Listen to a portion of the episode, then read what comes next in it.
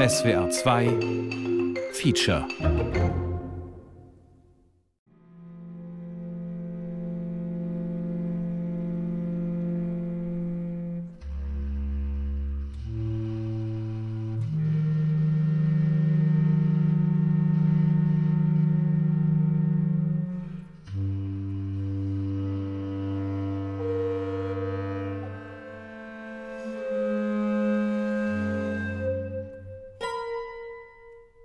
Bald fand der Wolf eine Stute mit ihrem Fohlen und rief ihr zu Ich will dein Fohlen fressen, du hast ja doch nur Beschwerde davon.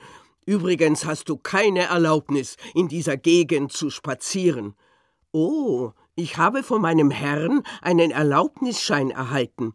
Friss uns nicht, bevor ich dir diesen gezeigt habe antwortete die Stute, drehte sich plötzlich um und schlug mit solcher Gewalt aus, dass der Wolf mit zerschmettertem Unterkiefer auf den Rücken flog. Sie selbst suchte mit ihrem Fohlen das Weite. Ach, Tor, der ich war, schrie der Wolf in seinen Schmerzen, bin ich doch kein Grenzwächter, dass ich mir den Erlaubnisschein der Stute ansehen sollte.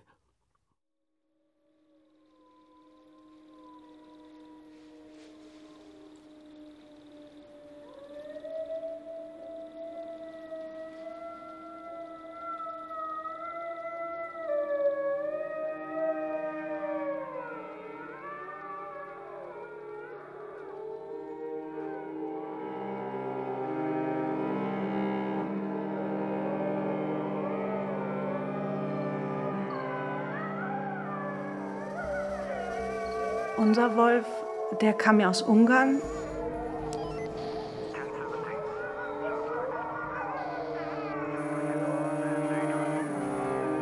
In dem Land, in dem ich groß geworden bin, gab es ja sowas nicht. Da wurden ja alle Räuber abgeballert. Ja? Also jeder, der über die Oder geschwommen kam, ist totgeschossen worden. Punkt aus, fertig. Um das Volkseigentum zu schützen.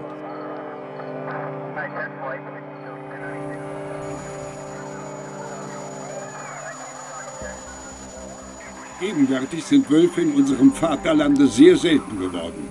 Doch verlaufen sich alljährlich noch welche aus Russland, Frankreich und Belgien nach Ost- und Westpreußen, Posen, den Rheinlanden, in strengen Wintern auch nach Oberschlesien.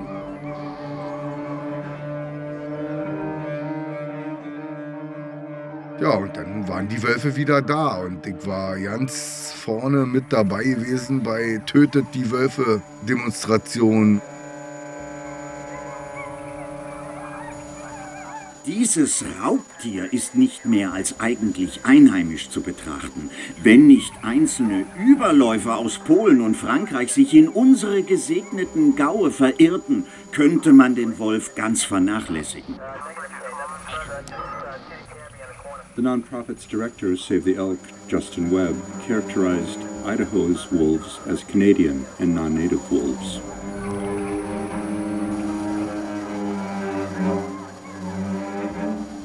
Pero no es la subespecie de lobo ibérico, es el lobo italiano.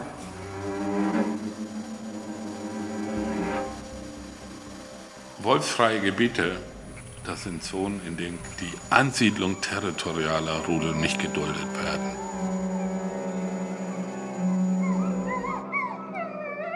Canis lupus. Vorläufige Bilanz zwischen den Fronten. Feature von Rilo Schmierlotz. Todos los lobos del planeta son la misma especie. Incluso el perro todavía se considera la misma especie que el lobo. Son compatibles genéticamente, pueden reproducirse y tener descendencia fértil. ¿Alguien sabe el nombre científico? Canis lupus, efectivamente. Alle Wölfe und auch alle Hunde gehören zur gleichen biologischen Spezies. Canis lupus. Der iberische Wolf, der europäische, der kanadische oder der italienische Wolf. Ebenso wie die französische Bulldogge oder der deutsche Schäferhund. Sie können sich untereinander paaren und fortpflanzungsfähigen Nachwuchs zeugen. Raquel Arguelles hat Umweltwissenschaften studiert und führt heute Vormittag eine Gruppe kleiner und großer Wolfsinteressierte durch das Centro del Lobo Iberico Felix Rodríguez de la Fuente, ein Wolfszentrum, in der Sierra de la Culebra im äußersten Nordwesten Spaniens, nahe der portugiesischen Grenze. Das Wolfszentrum umfasst ein Museum und einen natürlichen Außenbereich, insgesamt 21 Hektar mit verschiedenen Beobachtungsstandorten. Hier leben 14 Wölfe in drei Rudeln, darunter ein Wolfspaar mit drei Nachkommen, die 2020 geboren wurden. Das Centro del Lobo Iberico wurde 2015 eröffnet. Hier finden Workshops und Kongresse statt, und im Sommer kommen Feriengäste, um die Wölfe von den Plattformen aus zu beobachten. Die 14 Wölfe befinden sich in einem permanenten Sozialisierungsprozess, wie man es hier nennt, und akzeptieren ihre Pflege als Teil des Rudels. Die Territorien der hier lebenden Rudel sind mit doppelten Zäunen und Stacheldraht voneinander abgegrenzt, dazwischen ein Korridor mit Verbindungstüren. Gelegentliche Grenzübertritte finden nur unter Kontrolle statt. Bueno, pues estamos aquí, en plena Sierra de la Culebra. Wir befinden uns in der Sierra de la Culebra. Bisher hatten wir hier die relativ höchste Wolfsdichte in Westeuropa. Es leben neun Rudel, insgesamt etwa 100 Wölfe, auf einer verhältnismäßig kleinen Fläche von 66.000 Hektar.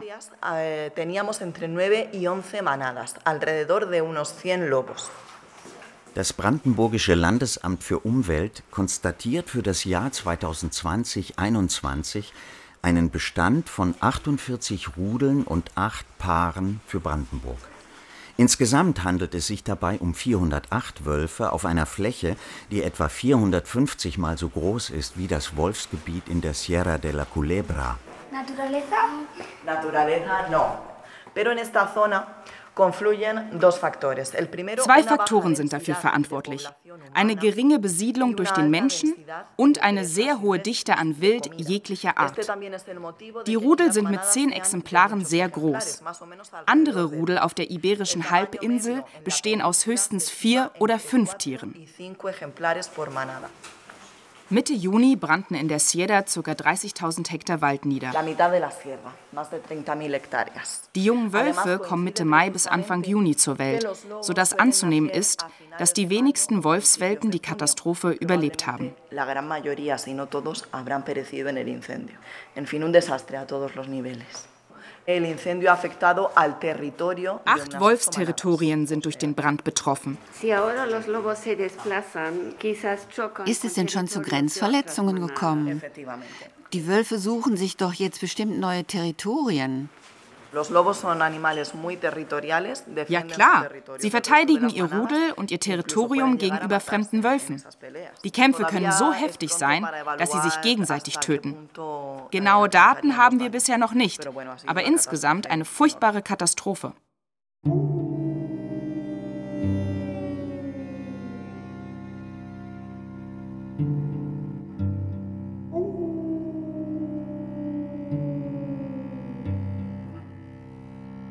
Wir können uns nicht gegen den Wolf wehren.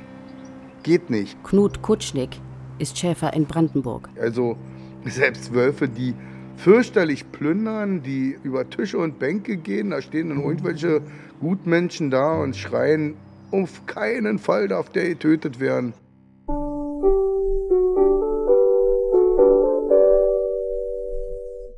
Die Kritik an der Abschussgenehmigung für je einen Wolf aus den Rudeln Schiffdorf und Garrestedt reißt nicht ab. Aktuell läuft eine Klage gegen die Genehmigung. Ein zusätzlicher Eilantrag soll verhindern, dass die Tiere geschossen werden, bevor über die Klage entschieden ist. Christian Berge, einer der bekanntesten Pro-Wolf-Aktivisten in Deutschland, hofft, dass beides Erfolg hat.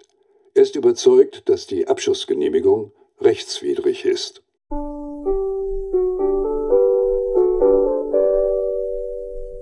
Als erste reißt er den Bauch auf und schmeißt das Darmpaket zur Seite.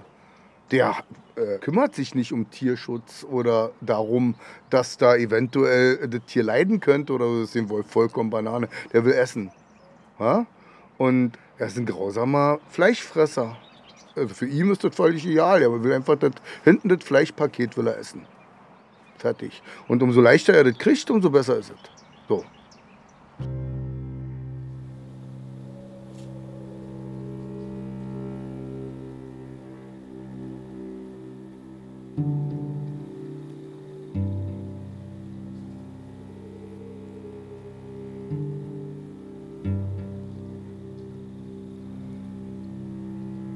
Deutschland sind Wölfe aufgrund von verschiedenen Gesetzen streng geschützt. Also zum einen das Bundesnaturschutzgesetz, aber ich glaube, essentielle ist die sogenannte FFH-Richtlinie der EU.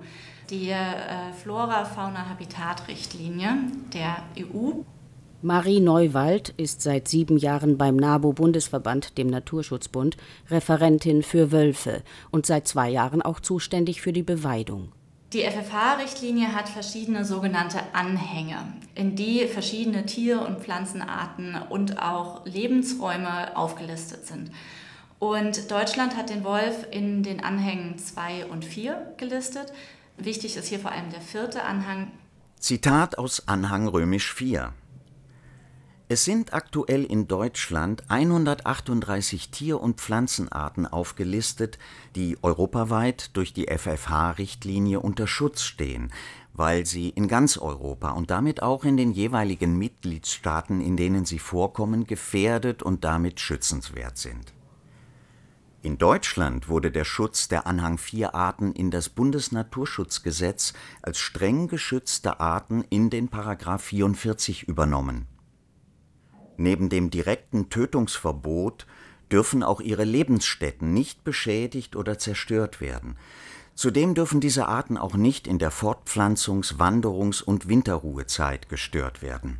Das bedeutet nämlich, dass es ein strenger Schutz ist und eine Nutzung dieser Tierart ausgeschlossen ist. Der vorsätzliche Abschuss eines Wolfes ist eine Straftat und wird mit einer Geldstrafe bis zu 50.000 Euro oder mit Freiheitsstrafe bis zu fünf Jahren geahndet. Darüber hinaus sind jagdrechtliche Konsequenzen wie der Entzug des Jagdscheins möglich. Also eine Nutzung wäre hier die reguläre Bejagung, um zum Beispiel das Feld zu nutzen. Ähm, konsumieren kann man Wölfe eher nicht. Und generell ist das ganz übergeordnete Ziel der FFH-Richtlinie, die Arten, die dort als bedroht eingeschätzt wurden, in einen sogenannten günstigen Erhaltungszustand zu bekommen. Es muss ein Monitoring gemacht werden für diese Art. Es muss geschaut werden, verschlechtert sich der Zustand. Unter Monitoring versteht man die statistische Erfassung von wildlebenden Wölfen durch Beobachtung und Aufzeichnung mit Hilfe von Wildkameras, Senderhalsbändern und DNA-Bestimmungen mittels Codeanalysen.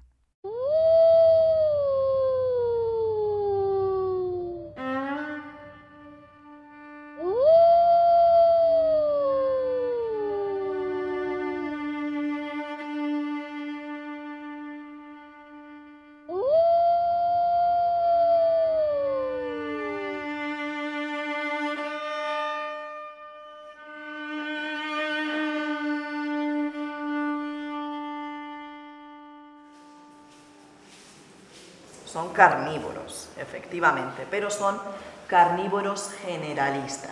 Wölfe sind Beutegreifer. Im Laufe ihrer Evolution sind sie zu Opportunisten geworden. Sie fressen nämlich alle Wildarten. Mit Vorliebe Hirsch, aber auch Wildschwein und Reh. Wenn das Wild knapp wird, greifen sie gerne Weidetiere an, besonders wenn diese nicht geschützt sind. Etwa 1,6 Prozent ihrer Nahrung entfällt laut NABU auf Weidetiere. Und sie sind Aasfresser, wie die Geier. Jabalí es otra. Ciervo, jabalí, me falta una. Corzo, muy bien, por ahí, corzo, ciervo y jabalí. Y además son carnívoros al 97% de su dieta. 97 Prozent ihrer Nahrung besteht aus Fleisch. Die restlichen 3 Prozent aus Waldfrüchten. Trauben, Beeren, Äpfel, Kirschen, was die Natur so je nach Jahreszeit anzubieten hat. Lo que el campo les vaya ofreciendo en cada época del año. ¿Y qué funciones cumple el lobo en la naturaleza relacionadas con su alimentación? ¿Sabemos todos lo que es una pirámide trófica? Zusammen mit Homo sapiens halten sie die Spitze der Ernährungspyramide. Außer dem Menschen haben sie keine natürlichen Feinde. Als Allesfresser kontrollieren die Wölfe die Größe der Wildpopulationen. Das tun die Jäger auch, dazu sind sie per Jagdgesetz verpflichtet. Pero además también se dice que el lobo es el gran sanitario del bosque. Der Wolf ist aber auch der große Sanitäter des Waldes. Die Jagd macht er sich gerne einfach und greift nicht die größten und stärksten Tiere an, sondern kranke und schwache.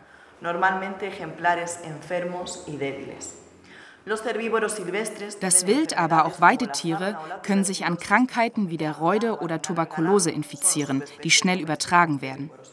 Der Magensaft des Wolfes enthält eine so hohe Konzentration an Säure, dass die vorverdaute Nahrung keimfrei in den Verdauungstrakt gelangt und eine mögliche Infektionskette unterbrochen wird.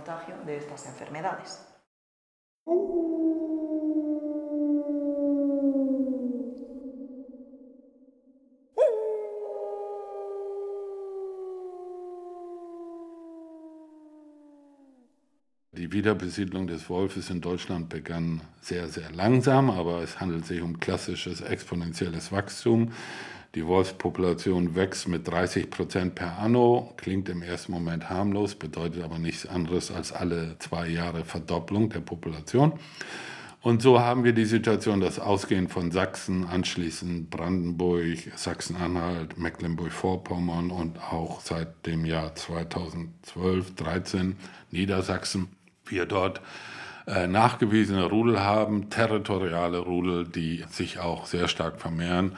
Und dementsprechend sind wir in der Bundesrepublik Deutschland jetzt in etwa bei 155 Rudeln angekommen, die sich aber im Wesentlichen auf diese fünf Bundesländer konzentrieren.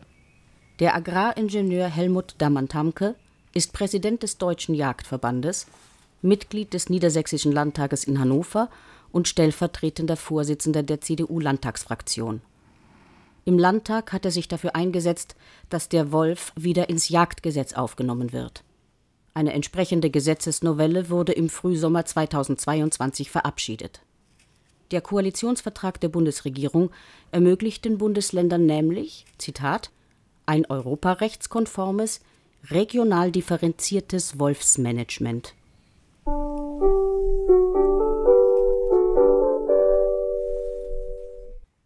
Deutschlandweit organisierten Wolfsschützer gehen in die Offensive. Sie haben 2000 Euro Belohnung für jeden Hinweis ausgesetzt, der dazu führt, dass feige und illegale Taten auf Wölfe bewiesen werden können. So Brigitte Sommer, Vorsitzende des Vereins Wolfsschutz Deutschland. Wölfe würden von Menschen auf Straßen getrieben, damit sie dort überfahren würden. Ob damit die zwei in Eitorf und Hennef überfahrenen Wölfe gemeint sind, konnte sie nicht bestätigen.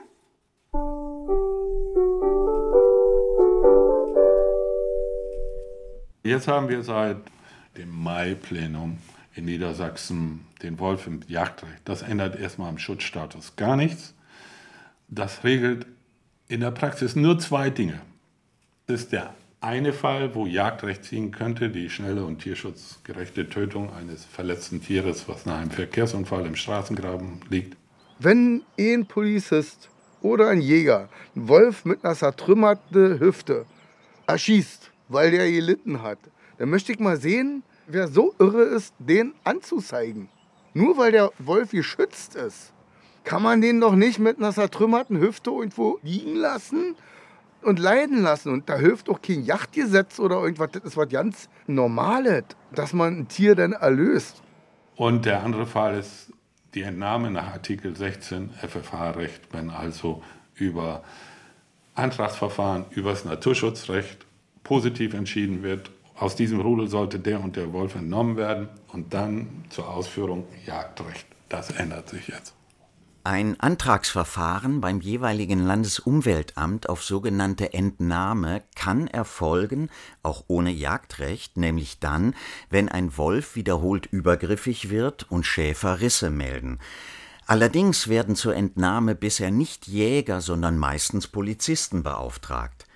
Greift das Jagdgesetz, ist das Landesumweltamt nicht mehr für die Entnahme zuständig, sondern dann ist die untere Jagdbehörde diejenigen, die entscheiden.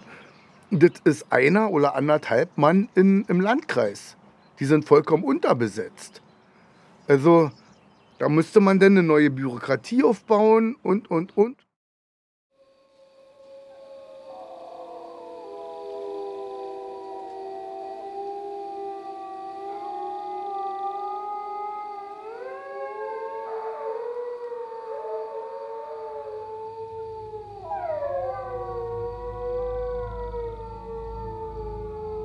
Jahr 2010 hat das Präsidium der Landesjägerschaft Niedersachsen eine Exkursion in die Lausitz gemacht. Denn hier, genauer gesagt auf dem Truppenübungsplatz in der Muskauer Heide, hatte die Wiederbesiedlung des Wolfes in Deutschland ihren Ursprung. Bereits 1996 wurden hier einzelne Wölfe gesichtet. Nur zwei Jahre später ließ sich ein Wolfspärchen auf dem geräumigen Gelände nieder und gründete ein Rudel. Mai 2010. Damals hatten wir in ganz Deutschland sechs Rudel. Und wir haben vier Erkenntnisse mitgenommen für uns, für unsere Verbandspolitik. Erstens, der Wolf wird kommen. Zweitens, angesichts Erkenntnis Nummer eins, sehr banal, er wird auch nach Niedersachsen kommen. Drittens, er wird jedes Jahr mit mehr Individuen kommen. Und viertens, er wird vermutlich auf einem unserer großen Truppenübungsplätze, Bergen oder Munster aufgrund der eingeschränkten menschlichen Nutzung auf diesen Flächen die ersten Brückenköpfe, sprich Rudelbildung und Reproduktion machen. Und es ist exakt so eingetreten, wie wir drei Jahre zuvor prophezeit hätten. Exakt.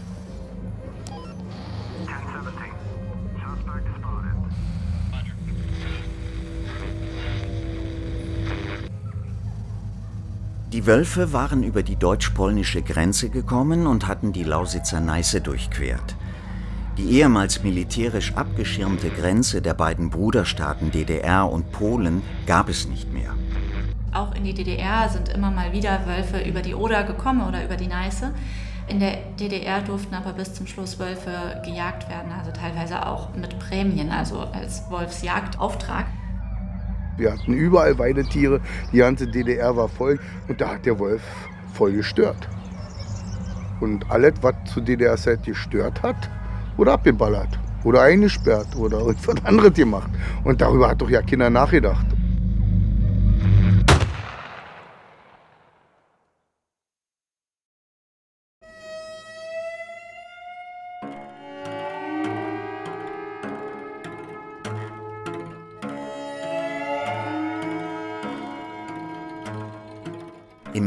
1961 erlegte Werner Schmidt, Mitglied des lokalen Jagdkollektivs und Genossenschaftsbauer im südlichen Brandenburg, den Würger von Ilo. In Ilo hatte ein Wolf wiederholt Weidetiere gerissen. Jäger, Volkspolizisten und Treiber umstellten an diesem Tag ein Schilfgebiet, in dem der Wolf vermutet wurde. Werner Schmidt traf den Wolf und tötete ihn mit seiner Schrotflinte. Es war ein stattlicher Rüde. Man feierte in Ilo einen Wolfsball und der Würger von Ilo landete ausgestopft im Heimatmuseum. Und deshalb hat es uns hier im Osten noch so richtig im Herzen getroffen, als dann auf einmal uns jemand erzählt hat, der Wolf ist geschützt. Hast du denn darüber nachgedacht, dann sind sie verrückt geworden? Wieso sollte ich jetzt was schützen, was, mich beklaut?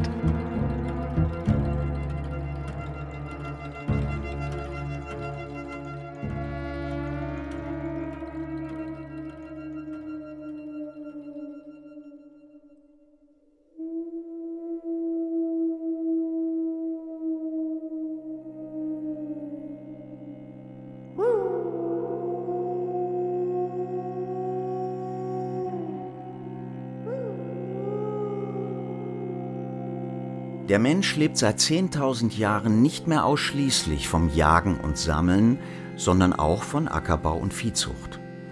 Seitdem ist der Wolf der Räuber seines Fleischvorrats. Schafe, Ziegen, Kühe.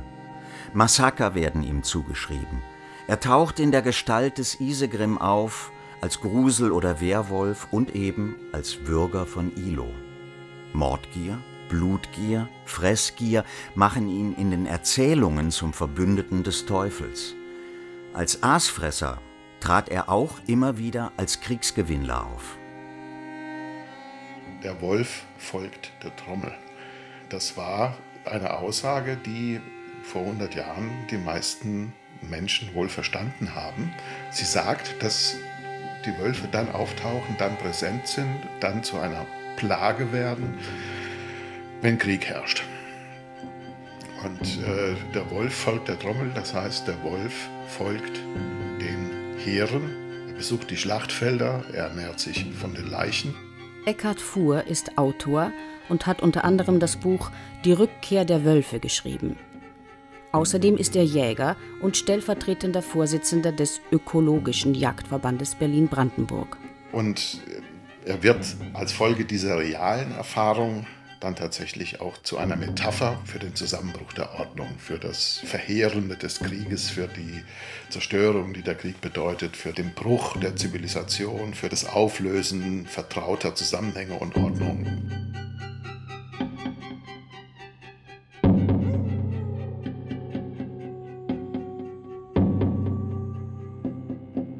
Der Wolf wird allmählich mehr und mehr zurückgedrängt. Der Würger ist überall. Doch ist der letzte Tag seines Mägde Auftretens im gesitteten Europa scheinbar Die Bauern noch bewaffnen fern. sich mit Knüppeln.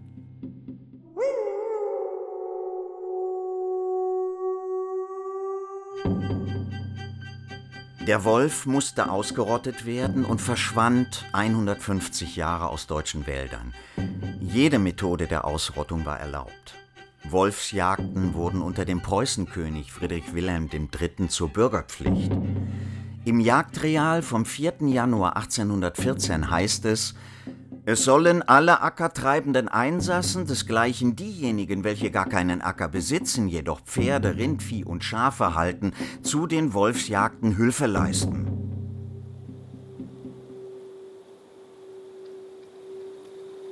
In den Zeiten, wo, wo die Wölfe dezimiert wurden, hatten wir eine starke Regierung, hatten wir Ordnung und Wolf bedeutet Unordnung, besonders für uns Deutschen. Beliebt war die sogenannte Wolfsangel, ein Flacheisen mit Widerhaken.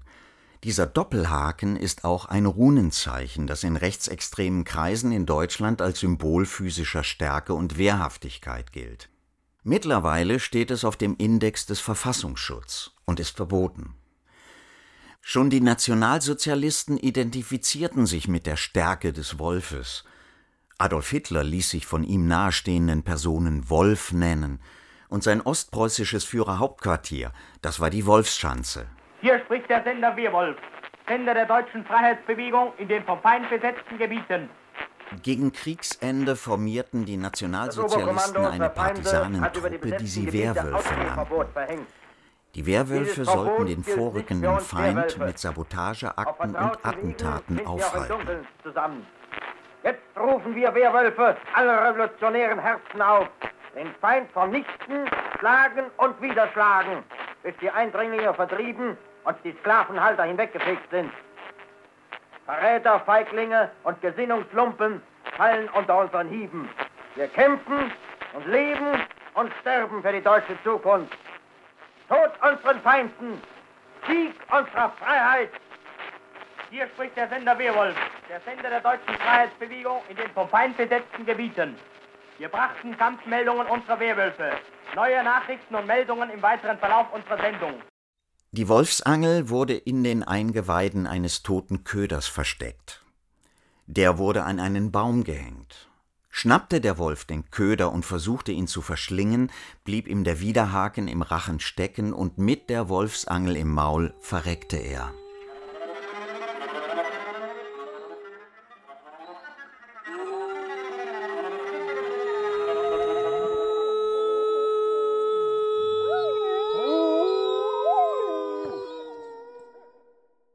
Para que os hagáis una idea, en torno al año 1900, hace unos 120 años, había más de 10.000 ejemplares y estaban repartidos por todo el territorio peninsular. Vor 120 Jahren gab es noch 10.000 Exemplare, die sich über die ganze iberische Halbinsel verteilten. 1960 waren es nur noch 400. In den 1950er Jahren hatte sich die Junta de Extinción formiert. Die Junta für die Ausrottung sogenannter schädlicher Raubtiere. Wölfe, Füchse, Luchse, Bären. Diese Schädlinge galten als Konkurrenten des Menschen und man durfte sie töten, egal wie. Mit Schlingen, mit Gift, mit Fangeisen und mit Gewehren. Con venenos, con lazos, con cepos, con escopetas, con trampas como esta que tenemos aquí, que os la voy a explicar un momentito.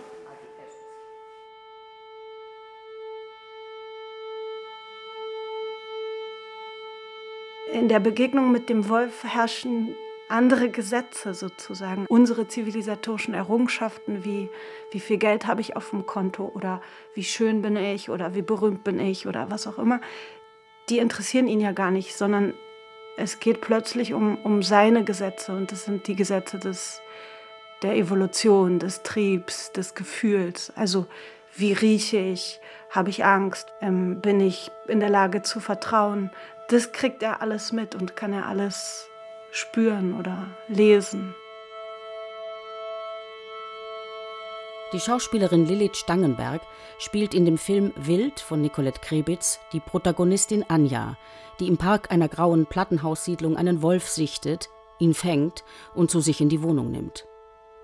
Eine durchaus erotische Beziehung nimmt ihren Lauf. Ein modernes Filmmärchen, das die klassische Rotkäppchen-Variante umkehrt.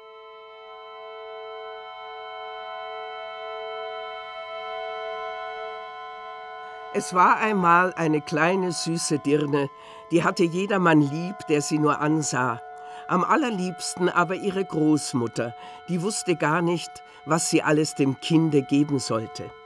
Einmal schenkte sie ihm ein Käppchen von rotem Sammet, und, da und weil der ihm Wolf das so sehr stand guter und es nichts Partner gewesen, weil wollte, man plötzlich sich selbst das so vergisst und im Momentum Eines Tages sprach ankommt, die Mutter zu ihm, Auge in Auge mit diesem Tier, weil sobald ich anfange zu träumen oder über morgen. Mittag nachzudenken, bin ich in Gefahr, bringe ich mich selber in Gefahr. Dadurch hat er mich so zurückgeführt zum, zum Eigentlichen. und auch auf nicht eine Art. vom Weg ab. Und ich habe ihn damals immer als einen sehr guten Schauspielcoach betrachtet. Stunde vom Dorf. Wie nun Rotkäppchen in den Wald kam, begegnete ihm der Wolf. Rotkäppchen aber wusste nicht, was das für ein böses Tier war und fürchtete sich nicht vor ihm. Guten Tag, Rotkäppchen, sprach er. Natürlich Schönen waren die Dank, Wölfe die Wolf. Inkarnation des Bösen das meinte natürlich auch des äh, sexuell aggressiven oder unersättlichen. Und die haben ja auch immer. Frauen und Gestern Kinder gerissen und getötet und diese Ungeheuer waren natürlich Frauenvernichter und Vergewaltiger und, Frauenfresser sozusagen. Ja. Rotkäppchen, wo wohnt deine Großmutter? Noch eine gute Viertelstunde weiter im Wald, unter den drei großen Eichenbäumen, da steht ihr Haus. Unten sind die Nusshecken, das wirst du ja wissen, sagte Rotkäppchen. Der Wolf dachte bei sich, das junge, zarte Ding, das ist ein fetter Bissen, der wird noch besser schmecken als die alte. Du musst es listig anfangen, damit du beide erschnappst. Klar, es ist alles gespielt und Weilchen es gibt ein Drehbuch und man spielt eine Rolle. Er, Andererseits hat der Wolf ja das Drehbuch nie gelesen. Blumen, Wenn ich jetzt mit einem Schauspieler eine Sexszene drehe oder so, dann ist, ist ja immer das Skript zwischen einem sozusagen. und Oder dieser sah, abstrakte Raum des Filmsets. hin Und bei und dem Wolf und war es anders, weil er ja das Drehbuch nicht gelesen hatte. es, Und ich sozusagen Großmutter hatte ich immer das Gefühl, es passiert sehr real. Jetzt zum Beispiel gibt es ja diese. Traumsequenz, wo der Wolf mir zwischen den Beinen leckt. Und da weiß ich, dass ich danach, also dass das einfach real passiert ist. Und ich danach wie so, weiß ich nicht, ich fühlte mich, als fliege ich so ein paar Meter aus dem Set raus über den Boden und konnte das gar nicht äh, verarbeiten oder in Worte bringen oder beschreiben, sondern das war wie so ein, so ein Rausch oder so. Der Wolf drückte auf die Klinke, die Türe sprang auf und er ging, ohne ein Wort zu sprechen, gerade zum Bett der Großmutter und verschluckte sie. Die Wahrscheinlichkeit, von einem Wolf angegriffen und verletzt zu werden, an, ist wirklich verschwindend gering. auf, Jetzt seit den 22 legte Jahren, seit es wieder Wölfe in Deutschland gibt, gab es da keinen einzigen vor. Fall, wo ein Mensch angegriffen wurde. Rotkäppchen aber war nach den Blumen herumgelaufen, und als es so viel zusammen hatte, dass es keine mehr tragen konnte, immer fiel die kontinuierlich Großmutter dafür sorgen, wieder dass das Tier und es vor mir machte keine auf den Weg bekommt. zu ihr. Es wunderte sich, dass die Türe aufstand, und wie es in die Stube trat, so kam es ihm so seltsam darin vor, dass es dachte, ei mein Gott, wie ängstlich wird mir heut zumut, und ich bin sonst so gerne bei der Großmutter. Darauf ging es zum Bett und zog die Vorhänge zurück. Da lag die Großmutter und hatte die Haube tief ins Gesicht gesetzt und sah so wunderlich aus.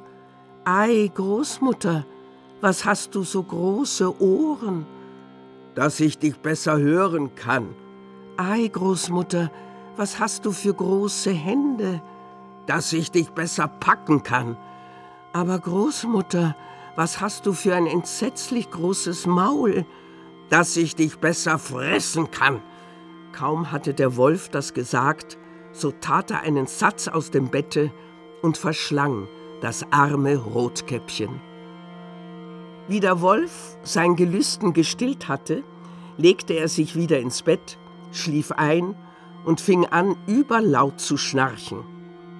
Der Jäger ging eben an dem Haus vorbei und dachte, wie die alte Frau schnarcht.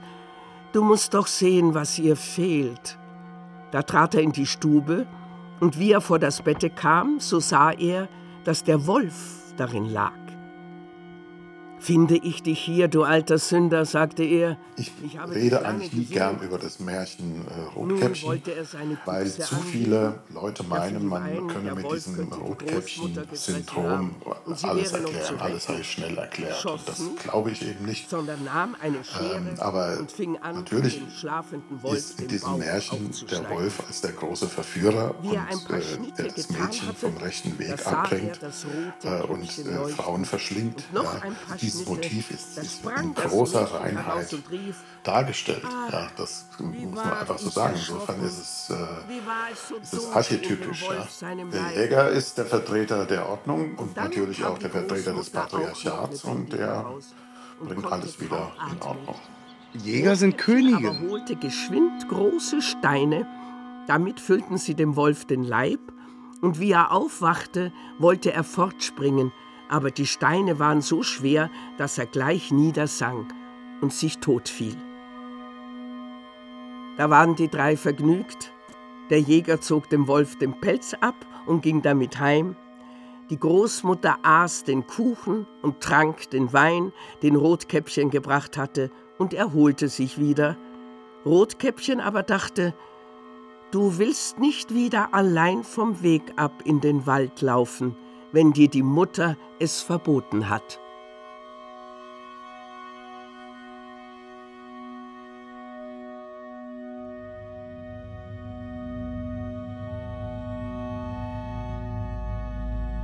Es ist naiv zu glauben, dass wir in der Kulturlandschaft dem Wolf über Selbstregulierungsmechanismen überlassen sollten, mit wie vielen Individuen er in unserer Kulturlandschaft mit uns gemeinsam leben will. Wir haben, und ich bin ja bekanntlich Niedersachse, auf 1200 Kilometer Küstenschutzlinie haben wir die beste Deichpflege und den besten Deichschutz überhaupt über das Schaf. Es hat bis heute noch niemand einen Vorschlag, also Vorschläge schon, aber noch niemand eine Lösung gefunden, wie wir die Schafe, die auf den Deichen zur Deichpflege eingesetzt sind, wirkungsvoll gegen territoriale jagende Wölfe schützen sollen. Da setzen wir komplett auf das Prinzip Hoffnung. Und beim Küstenschutz geht es unmittelbar um die Sicherheit von in Niedersachsen über einer Million Einwohnern, die unterhalb des Meeresspiegels durch die Küstenschutzlinie gesichert werden.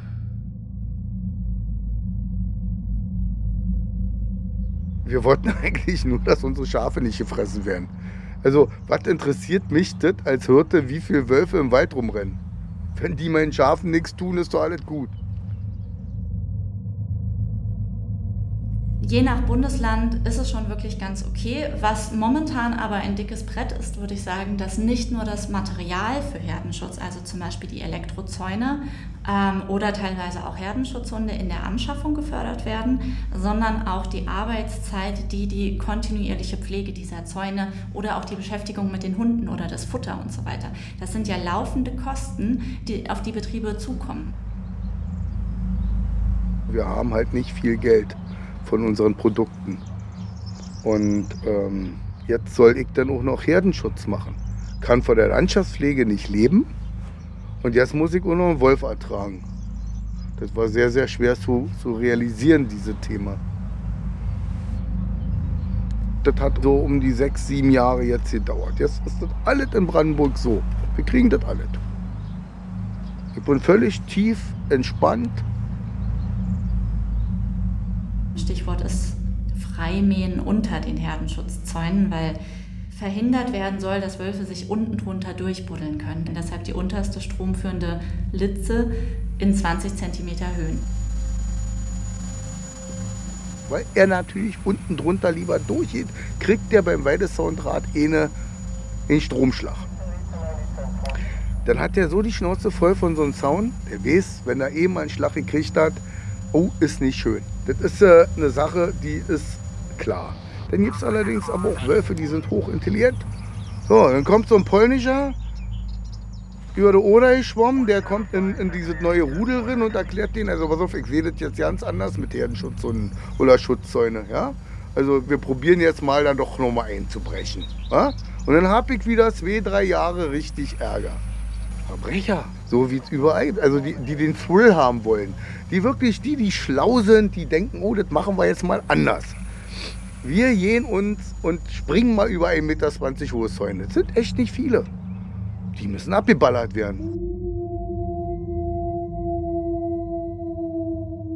Diese Rudel fallen ja nicht wie Regen vom Himmel, sondern es gibt ja immer eine Vorgeschichte. Ein einzelner Wolf, der im Alter von 11 bis 22 Monaten sein elterliches Territorium verlässt, der Biologie folgend, legt sehr weite Wanderungen zurück und irgendwann sagt ihm offensichtlich sein Instinkt, hier ist ein unbesetztes Revier, ich habe hier Nahrung äh, reichlich und ich habe hier Deckung, hier bleibe ich.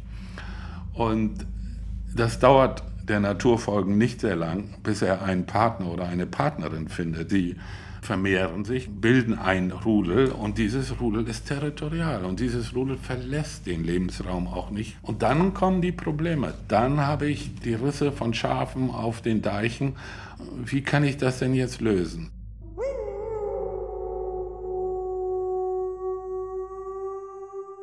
Son territoriales, ya lo hemos dicho, que defienden su territorio de otras manadas.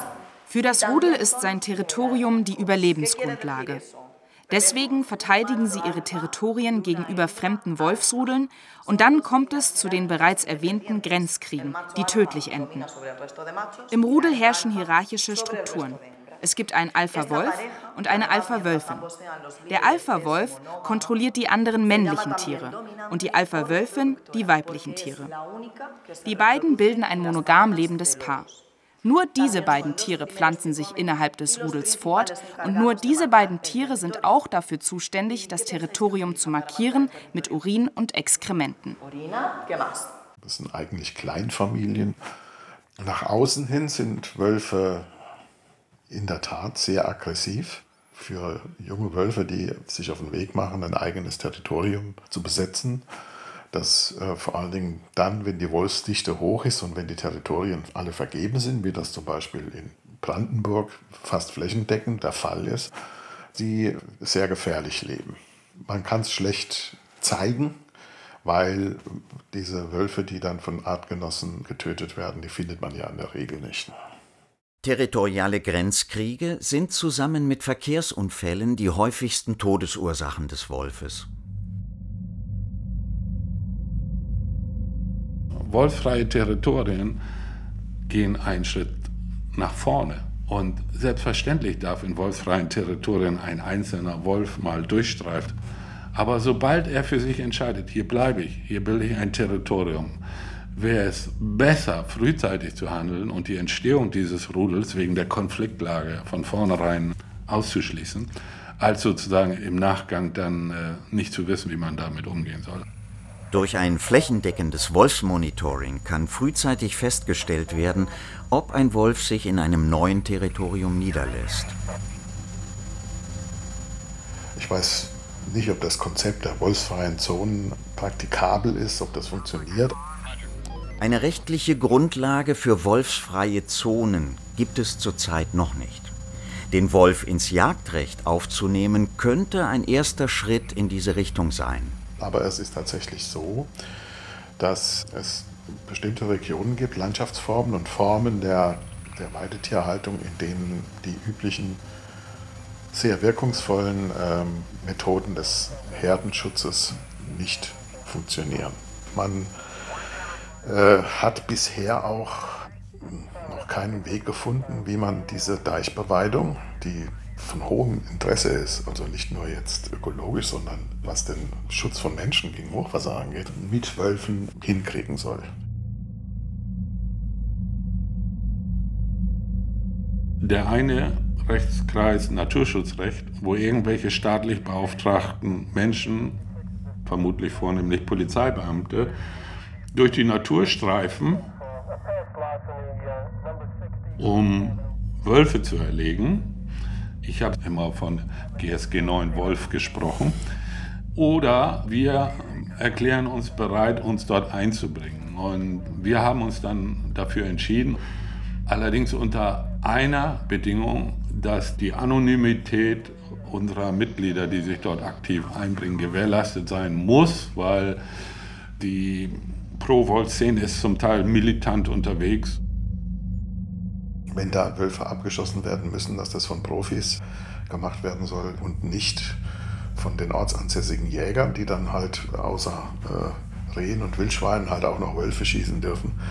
Das halte ich auch für vollkommen richtig. Also das muss, das muss so laufen und es muss diskret laufen, damit die Wolfsschützer, die radikalen Wolfsschützer, da nicht die ganze Sache sowieso blockieren.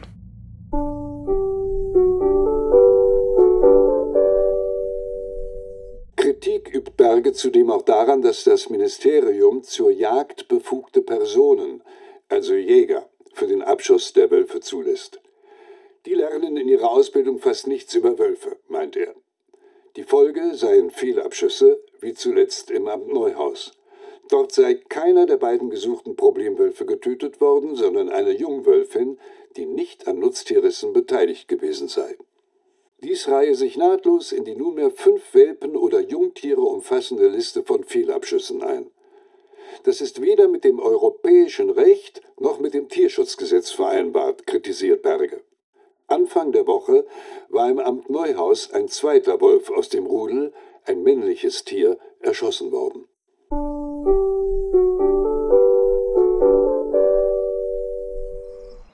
Kein Jäger setzt sich 14 Tage hin und beschützt Weidetiere. Warum auch? Denn seine Frau hat Geburtstag oder will in Urlaub und dann irgendwas anderes ist, den Jäger interessiert es doch überhaupt nicht, ob meine Weidetiere geschützt sind oder nicht. Aber ein Weidetierhalter versteht den anderen Weidetierhalter. Mein Plan hier in Brandenburg ist folgender. Ich bin auch der Vorsitzende vom Schafsuchtverband und ich habe den Beteiligten in der Arbeitsgruppe Herdenschutz folgendes vorgeschlagen der Wolf nicht ins Jagdrecht und der Wolf kann dann getötet werden von einem Team, was von Land beauftragt wird. Und ich denke mal, Wölfe, die Herdentiere schlagen, können nur von Weidetierhaltern auch erschossen werden. Ich hätte gerne vom Land dann den Auftrag, dass ich sie praktisch begrüßen darf. Ein Feuerstrahl.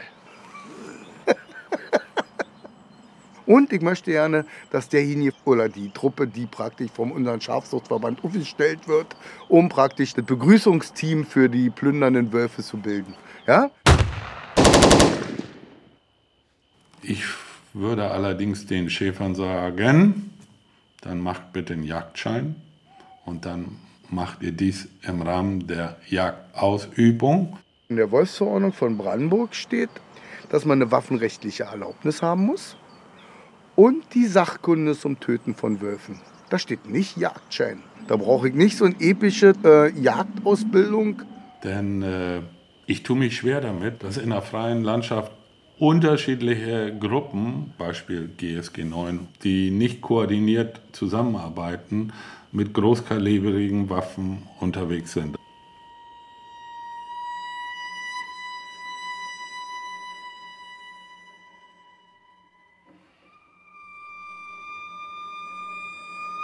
Fakt ist, dass Jagd kein Herdenschutz ist. Es sei denn, man ballert alle ab.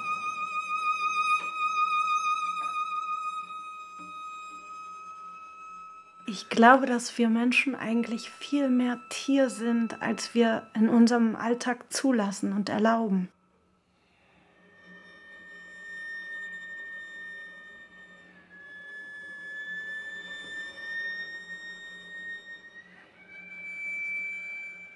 Die Welt ist unser. Wir haben alles besetzt.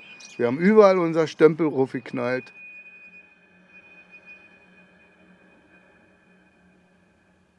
Básicamente el hombre yo creo que no ha acabado con el lobo, ni con estas trampas, ni con alguna batida. Bueno. Der Mensch ist mit dem Wolf immer noch nicht fertig. Weder mit solchen Fallen noch mit der Jagd. Wenn man sich das so anguckt, müssen wir uns alle irgendwo ändern. Und dazu gehört dann auch so ein Wolf in der Natur zu akzeptieren. Ich bin echt gespannt, wie das ganze Ding weitergeht.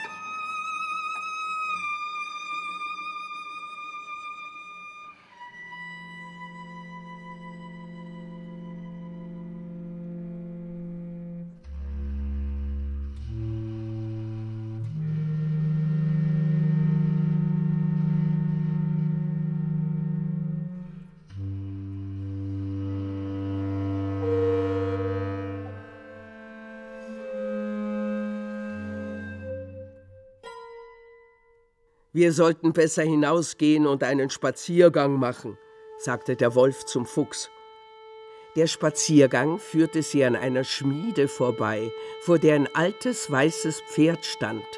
Das hatte den einen seiner Hinterhufe auf die Kante gestellt, so dass das Eisen zu sehen war. Der Wolf betrachtete es genau, aber aus sicherer Entfernung. Du hast schärfere Augen als ich, und du kannst auch besser lesen, sagte er zum Fuchs. Sei so gut und komm herüber und lies, was auf diesem Eisen geschrieben steht. Der Fuchs kam herüber und konnte nichts von einer Schrift sehen. Da er sich aber durch die Worte des Wolfs geschmeichelt fühlte, ging er noch näher heran, und das Pferd hob seinen Fuß und schlug ihm den Schädel ein. Es stimmt doch wohl, sagte der Wolf, dass die Schlausten am Ende nicht die Klügsten sind.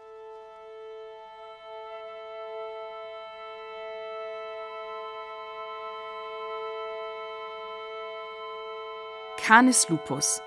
Vorläufige Bilanz zwischen den Fronten. Feature von Rilo Schmierlotz. Es sprachen Eva Brunner, Robert Meller, Peter Meinhardt, Sophia Platz und Rosalinde Renn. Zitiert wurde aus Brems Tierleben, Grimms Märchen, Wolfsmärchen aus aller Welt, The New Yorker und Die Rückkehr der Wölfe von Eckhard Fuhr. Ton und Technik Norbert Vossen und John Kruhl. Regie und Klanggestaltung Rilo Schmierlotz. Redaktion Michael Lissek. Produktion Südwestrundfunk 2022